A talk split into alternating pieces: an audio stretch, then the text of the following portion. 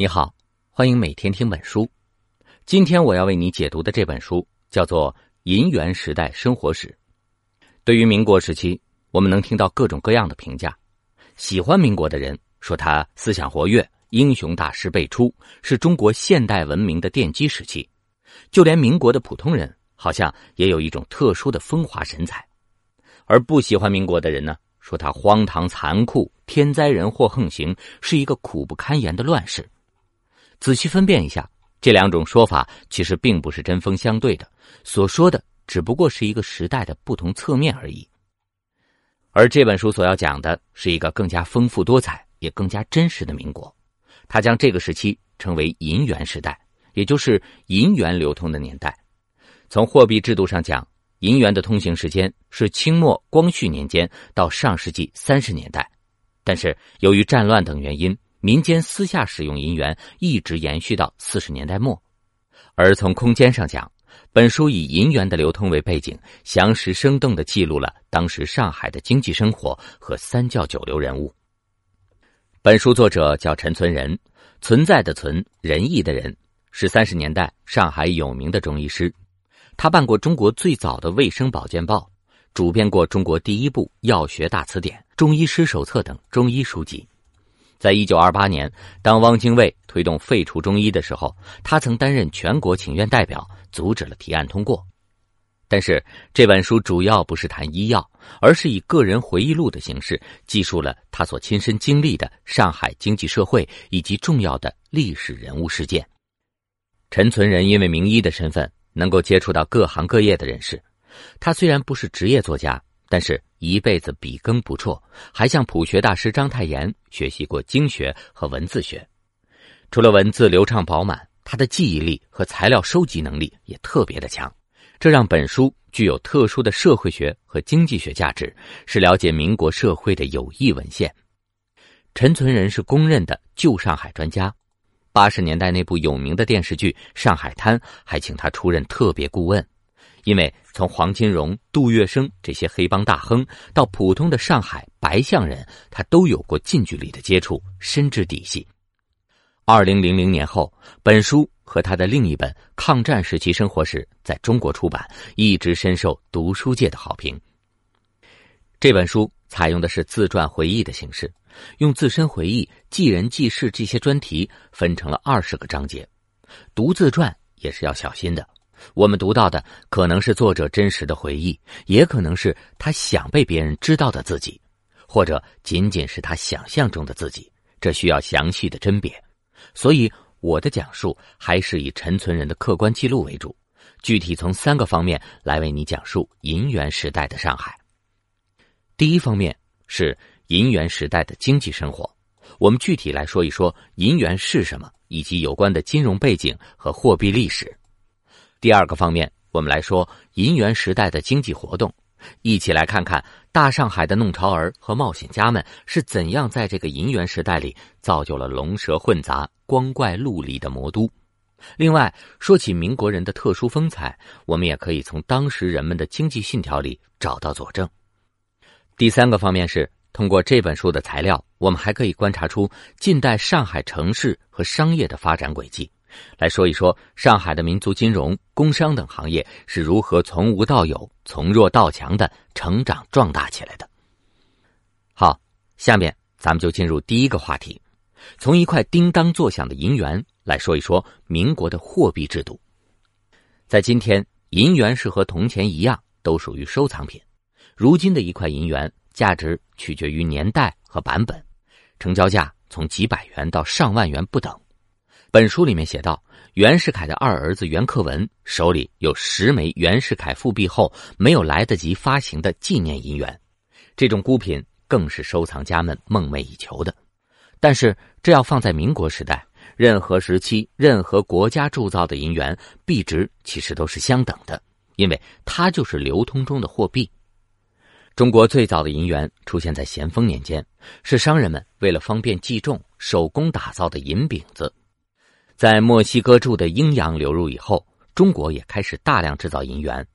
制式从光绪年间的龙洋到民国时期的袁大头、北洋龙，每块银元的规格都是按照旧制十六两含有七钱三分银子。除了银元，在当时还通行过其他几种小面额辅币，有一种叫银饺子，也就是南方所说的毫子；另一种叫铜元，老北京称为铜子儿。值得注意的是，铜元与银元的换算并不是十进制，而是根据牌价随时变动的。在物价稳定时期，一枚银元换一百二十八枚铜元，后来逐渐超过了一比一百八十。为了统一兑换标准，民国中期发行了十进制的货币。新的银饺子含镍比较高，也就是今天一角钱的前身。一枚铜板，也就是后来的一分钱。当时外汇牌价也是和银元进行兑换的。在三十年代初期，一块银元兑换一点六日元，零点三三美元。所以你看出来了，银元既是硬通货，也是本位货币。也就是说，其他货币和资产会波动，而银元的价值是锚定不变的。之后，当民国发行纸钞法币的时候，最初也是和银元一比一兑换，但是不出几年，法币就开始不停的贬值。而在民间，银元在私下交易中的价值却保持着基本不变。法币的这个戏剧化命运，我们在几分钟以后再讲。好，关于什么是银元，我们做了一个简单的介绍。再谈后面的话题，包括今后你再接触民国时期的材料，就有了一个货币单位的概念了。那么你的下一个问题一定是：当时的人一个月赚几块银元？一块银元的购买力到底是多少呢？而这就要感谢陈存仁了，他对各个时期物价的记载非常详尽，可以说是不厌其烦。我们先来说收入问题。一九一五年前后。上海商铺的掌柜，也就是经理，工资是八元，普通职员是四到六元。到了三十年代，经过几轮物价上涨，底层平民的家庭月收入在十元以下，普通工人和小职员的月收入在十到二十元之间。一名中学教员或银行职员的月薪是三十元左右，一名普通医生的月收入是四五十元，这就是当时的中产阶级了。上海的物价和收入是全国最高的，同时期的北平大学教授的收入在八十元以上，这可以支撑一大家子的体面生活，过有佣人、有车夫、住大四合院的生活，而且每月有结余。而国民党在地方上的税务官、海关稽查等肥缺的俸禄可以达到两三百元，这就属于权贵阶层了。一个小康家庭。包括房产在内的家产在一千块银元左右。上海历来是富人云集的地方。一位经常被报纸炒作的富豪去世时，清点财产折合成银元是二三十万。那么，咱们再来说一说物价和消费。陈存仁详细记录各个时期的物价，在普通老百姓的生活里，银元是很大的面额，轻易是不会动用的。日常使用的是银饺子或者铜元。一九一五年前后，一碗上海人常吃的大排面只要四枚铜元；做一身高级的长袍马褂需要六元；一双比较好的儿童皮鞋大概是一元；平民家庭操办一场葬礼会花费二十元左右；每担米也就是一百二十斤，价格在三元六角上下浮动。有意思的一点是，当时上海市民吃的米已经开始从泰国进口了，价格比江浙的米更便宜。到了三十年代，每担米的价格上涨到六七元到十五元。北方以面食为主，在北平，一袋五十斤装的最好的美国面粉是两元。如果仅仅以粮食估算，我们大致可以理解为，在这二十年里，随着物价上涨，一块银元的购买力从相当于今天的一百元以上降到了三十元以下。为什么说只能是大致呢？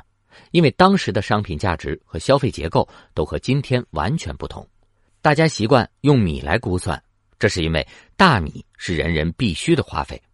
但是由于农业生产水平和国际贸易发展的原因，当时的粮食的综合成本比今天要高得多。要说价值比现在低的，最极端的自然是房子了。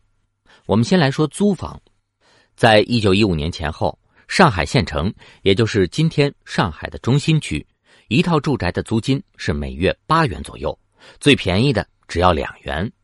而市中心一座医院的旧办公楼，当时的售价只有八百元，随着上海城市化进程的推进，房价也在飞涨。到了三十年代，那座旧办公楼的成交价达到了十三点六万元，二十年间涨了一百七十倍。南京路上一座小楼的二层月租金是五十元。当时陈存仁也炒过地皮，三十年代他买了市中心一块四亩左右的土地，成交价是五千多元。三年后，这一块地上涨了近六倍。当时上海占地一亩左右的洋楼价值在一万到两万银元之间。同时期，北京一座三进的大四合院不超过五千元，而广州的一座独门小院才不过三五百元。看来，上海的房价始终是全国最高的。接下来，我们再来说一说民国的钞票体制。在民国时代，人们对银元和钞票的感情是不一样的。很多人觉得只有银元才是真正的钱，所以被称为“现大洋”。上海人常说“财不露白”。这个“白”字也是指银子和银元。许多有着传统观念的家庭都会在院子里面挖洞，埋藏整缸的银元。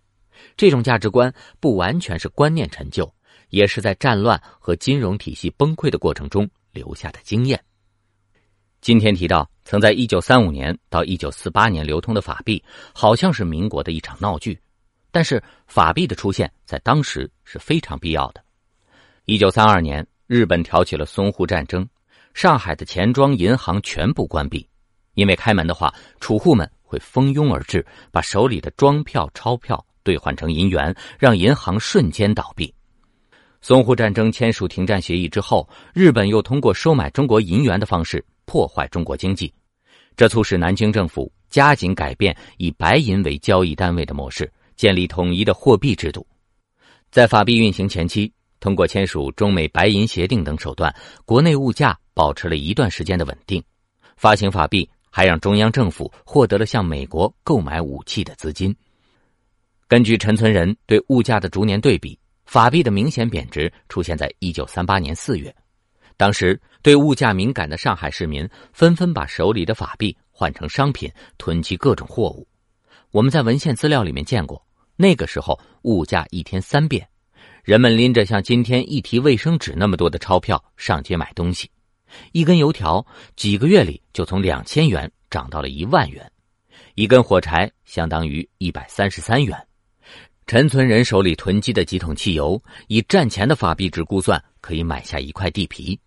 银行疲于清点，发行了一种以千万为单位的拨款单，被家庭妇女称为“八卦单”。有人则干脆用法币代替白纸来糊墙。这个时候，美元、黄金和银元自然受到了人们的追捧。我们说过，法币在刚发行的时候和银元是等值的。到了一九四八年，南京政府准备废弃法币的时候，再想换一块银元，要花一千四百亿法币。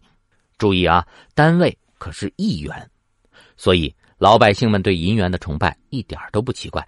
甚至今天对银元的收藏热情，也许还隐含着这一层历史的记忆。小小的一块银元，在国运多舛的民国时代，真是个传奇性的存在。好，说完了银元的历程，我们再来看看，在这个银元时代，精明强干的上海人都是怎么赚钱的。说起民国，最重要的一个场景就是上海，这是当时政治、经济、文化的交汇之地，也是历史人物们的主要舞台。在陈存仁的讲述里。大上海形形色色的人物身上，既有别具民国风度的人情练达，又有阴险狡诈的商业手腕，更有杀伐决断的国际视野。可以说，今天人们为了赚钱所想所做的，大多是老上海们早已经想过和做过的。我们先拿陈村人自己来说吧，他的经历就是一个白手起家的好例子。我们不谈医学，只说他的经营之道。首先。他的财富观念很现实，他说：“人的生存绝对脱离不了钱，文人往往对钱财看得很轻，但这会导致一生潦倒。”他和民国时代最知名的文人，像章太炎、于右任、吴志辉等人都有密切交往。这些名士虽然誉满天下，但都因为五花马、千金裘、呼儿将出换美酒这样的洒脱生活，经济上并不宽裕。陈存仁的现实作风来自早年经历，他的祖辈曾是产业遍布上海的富商，但是在他童年时，陈家就败落了。经历过极盛而衰的悲剧，体验到父亲无钱下葬的窘境，让陈存仁从少年起就立志重振家业。他上过西医和中医的专科学校，先后拜过好几位上海名医为师。由于为人聪明勤奋，二十几岁就独立挂牌行医。陈存仁能以很长的周期来谋划事业，尤其擅长营销。在行医期间，他还办着一份面向市民的保健知识周刊。这份报纸富于趣味性，第一期就卖了一万四千份，很快就拥有了近万订户，这让他名利双收。他还热衷编辑整理医学古籍，主编过多种医药类词典和类书。这类活动使他的业内地位提升很快。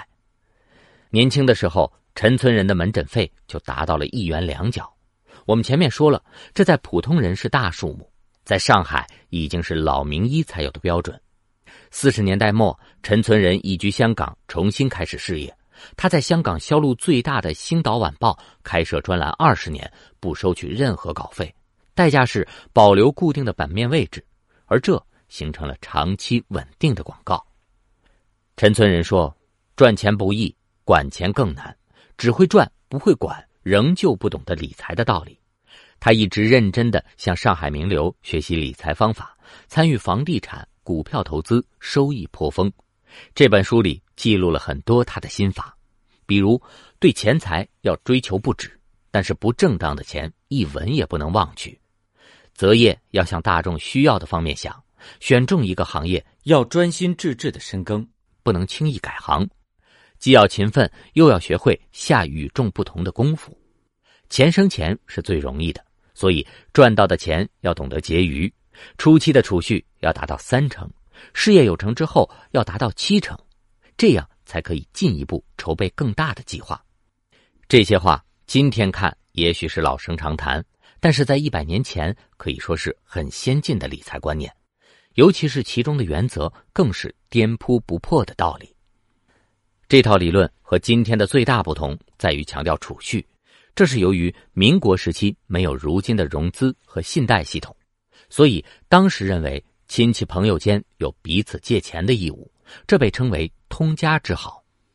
但是也有一位前辈教导陈村人说，借钱一定要有规矩，否则耗损金钱是小，精神上的损失是大，有好多人还会因此气出场病来。其中也有一些诀窍，如果是真正值得帮助的亲友，就要下定决心，不指望他归还。只有施恩不忘报的态度，才能让自己心里平安。如果熟人向你提出高利息的合伙，应该婉言谢绝。陈存仁的理财观还有重要的一环，要把钱用的有意义。他的相当一部分花销是用于扩展社会关系的。在做学生的时候，他就把兼职收入的四分之一做交际费。在进入职场前，他通过中间人牵线，花费了十二元，在最高级的酒楼宴请上海的各大名医。我们已经知道了这笔花销是相当大的，但是他一直认为这一顿宴请是他上海事业的开端。凭着灵活的理财头脑和交际手腕，陈存仁在二十几岁就买了汽车，成了上海滩的名流。三十岁时，耗资五万元在市中心建了三层医院大楼。陈存仁的成功，用他自己的话说，是三个指头搭脉，一元一元积攒起来的。而在号称冒险家乐园的上海，自然少不了另一种铤而走险、匪夷所思的发财传奇。这些商界枭雄们的手段，比起今天的财富奇闻也毫不逊色。而其中最厉害的一个，连青帮头子黄金荣都被他坑了一大笔。这个人名叫黄楚九，过去和陈存仁是同行，清末时做过眼科医生。黄楚九创办了上海第一家西药房，自制了一种艾罗补脑水，号称是由一位外国科学家艾罗博士发明的，能治疗失眠健忘，每瓶卖两元。艾罗补脑水在各大报刊连续打广告，一时之间风行全国。这个时候，有一个叫艾罗的外国医生起诉黄楚九。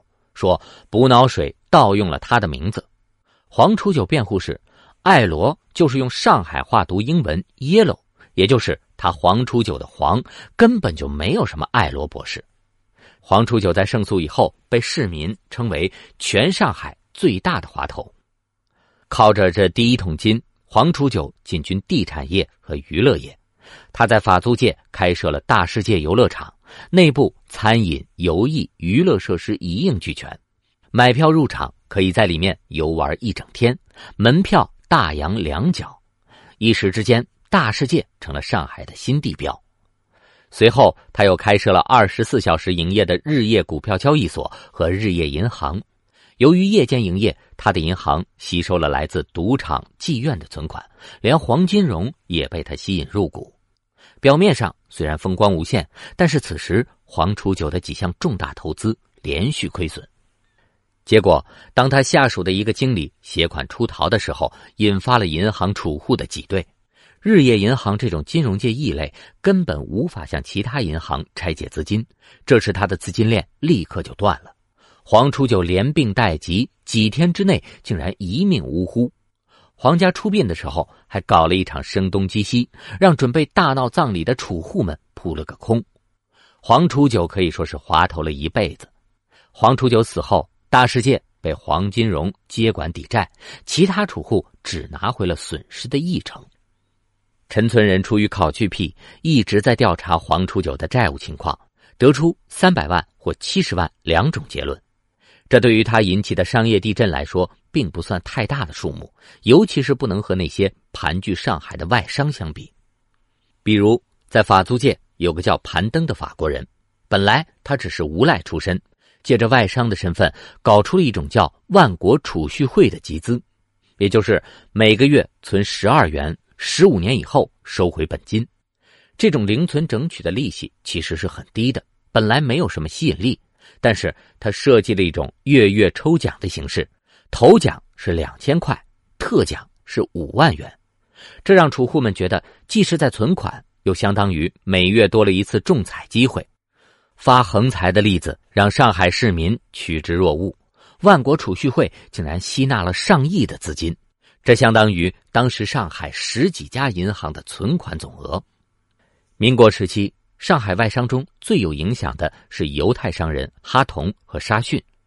哈同是中国近代史上的著名人物，他在上海市中心的花园方圆二十公顷，建筑仿照皇家园林。沙逊的经营模式是囤积土地，升值后再卖出一半，剩下的利用贷款建楼自持。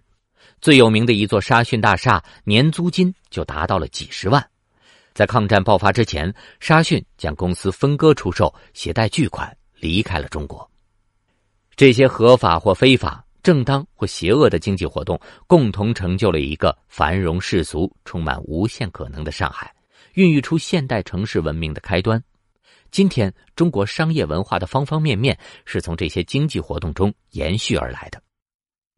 在最后。我们再来看一看民国时期上海工商业的具体运行轨迹。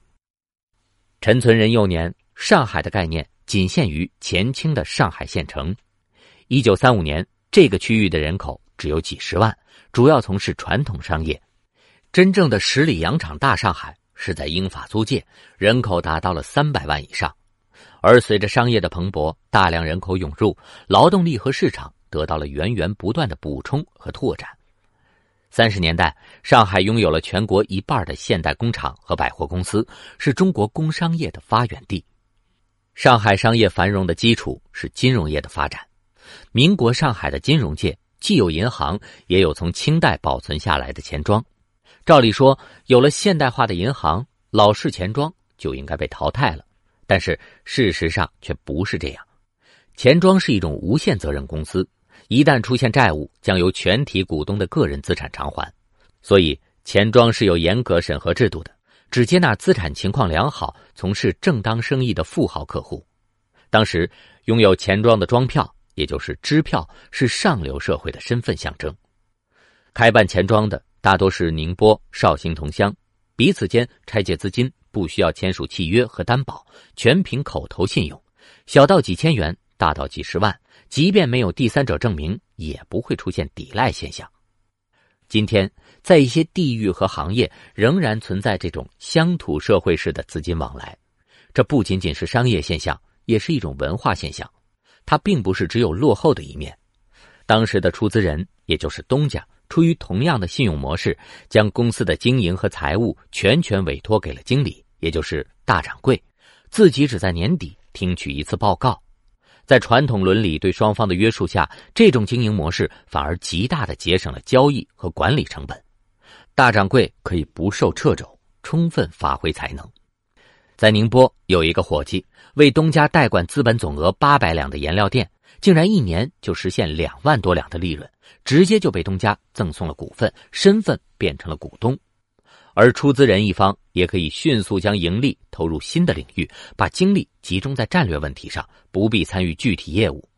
在近代商业史上，无锡纺纱厂荣家、宁波烟叶大王陈家等民族企业代表，都是从这种传统商业模式中。脱颖而出的，而上海文化的繁荣是由出版业带动起来的。商务印书馆是中国最早的出版机构，和北京大学一同被称为中国近代文化双子星。陈村人的患者里有位朴实的老工人，熟悉之后他才知道，这个老工人竟然是商务印书馆的大股东，因为他当年是上海唯一会用排字印刷机的工人。商务印书馆从编印英语教材、中小学教科书起家，成长速度极快。二十年间，已经是分支遍及全国的大型机构了。在商务之后，上海又出现了中华书局、世界书局等出版公司，竞争日趋激烈。民国时期，上海出版界对新模式的探索不亚于今天的 IT 业。比如，当年曾经有一种一折八扣书，就是定价一块钱一本的书。打折后是一角，再打八扣，只卖八分。就算最初的定价虚高，打折后的价格也低得让人难以置信了。这种出版物主要翻印章回小说这类畅销书、快消品，原理就是利用雄厚的资金，通过大宗购买纸张、大量印刷来摊低每本书的成本，再以较低的利润率迅速向全国市场倾销，通过快速资金回笼来实现盈利。同时，也能迅速碾压其他的竞争者，这说明当时这些出版公司的运作能力已经非常成熟了。说到这儿呢，我们又要绕回开头的那个话题了：民国究竟是不是一个好时代呢？如果从商业文明的角度来说，这个繁荣发达、丰富多彩的民国，恐怕只存在于上海。陈村人去过一次北平。当时的北平几乎没有城市工业，完全是一座乡土文化的古城。他对北平的物价之低赞不绝口，就连齐白石作画的报价都比上海的画家要低一倍。可是，物价低也代表着收入和生活水平不高。他去湖北寻访李时珍故里，看到当时的农村生活相当艰难，村民们根本就没有见过银元，连银饺子都很少使用。当地的名医请他吃饭，中间四个大盆里的鸡鸭鱼肉都是用木头刻的，浇了一些汁在上面，全充门面。所以说，对民国感受如何，实在是要看身在何地，属于哪一个阶层了。今天我们能够用生动的细节来感受民国社会，多亏了这本《银元时代生活史》。好，这本《银元时代生活史》的内容我们就说到这儿。最后，我们再来总结一下。这本书是民国时期上海医生陈存仁的回忆录，也是一部近代中国城市经济史。第一个方面，我们说到，从清末到上世纪三四十年代，银元在中国扮演着硬通货和基准货币的角色，每块银元含有七钱三分银子。在三十年代，城市底层家庭月收入低于十元，中产阶级月收入在三十到五十元左右。第二个方面。我们说了，上海是中国最早的现代化城市，得商业文明之先。既有像陈存仁这样精明强干、凭借媒体宣传走向成功的实干者，也有像黄楚九那样嗅觉敏锐、不择手段的商界枭雄。真正从上海分走最大一块蛋糕的是当时租界里的外国商人，活跃在上海的各类经济力量，开辟了中国的商业文化，并且影响至今。第三个方面。我们说了，从这本书里，我们还能看到上海工商业的成长轨迹。民国时的上海金融业既有现代化的银行，也有传统的钱庄。钱庄所代表的旧式商业道德和信用体系，为民族工商业的发展奠定了基础。出版业的蓬勃发展，使上海成为了中国文化的策源地。好，以上就是这本书的精华内容。你还可以点击音频下方的文稿，查收我们为你准备的全部文稿和脑图。恭喜你，又听完了一本书。